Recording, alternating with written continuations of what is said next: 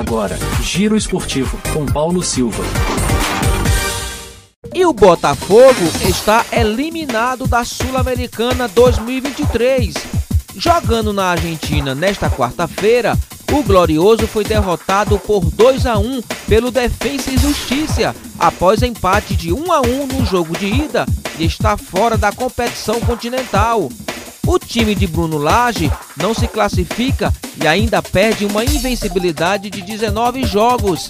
Agora, o time argentino enfrenta o vencedor do duelo entre LDU e São Paulo. Ao time brasileiro, resta a disputa do Brasileirão, onde lidera com folga.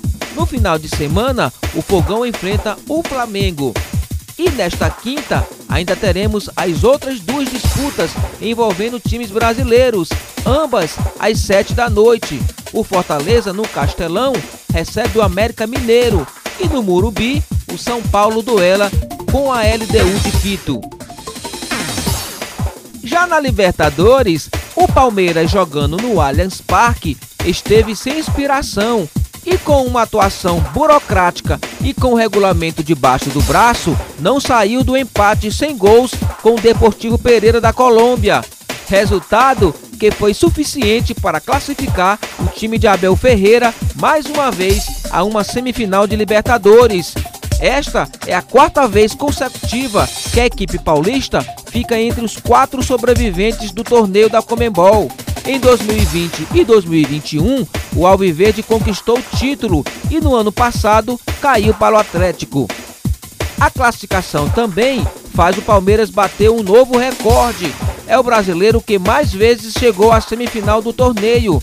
Agora são 11 participações, superando Grêmio e São Paulo, que acumulam 10 vezes cada.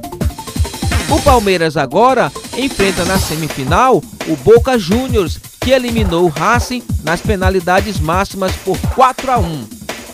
Nesta quinta, o Fluminense vai a Assunção, no Paraguai, enfrentar o Olímpia às 9h30 da noite. Lembrando que no jogo de ida, o tricolor venceu no Maracanã por 2 a 0.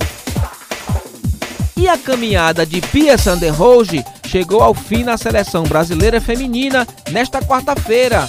Depois da queda precoce na Copa do Mundo Feminina, a treinadora não resistiu e deixa o comando da seleção. Agora, a CBF deve divulgar nos próximos dias quem irá comandar a seleção feminina nos Jogos Olímpicos de Paris e na próxima Copa do Mundo. E uma última notícia: a brasileira Bia Haddad número 19 do mundo, foi eliminada nesta quarta-feira na segunda rodada do US Open, último grande slam do ano. Pia caiu diante da americana Taylor Townsend, número 132 no ranking. Este foi o segundo jogo entre elas e a brasileira volta a perder, a exemplo do que aconteceu no Quali de Miami em 2019. E assim encerramos mais um giro. E eu convido você a seguir nosso perfil no Instagram, arroba Direto ao Esporte. Deixo a vocês, como sempre, o meu forte abraço e amanhã estaremos de volta, se Deus quiser. Giro Esportivo. Oferecimento Cooperline Fios e Cabos. Qualidade é a nossa energia. Alma Propaganda. 869 8812 0682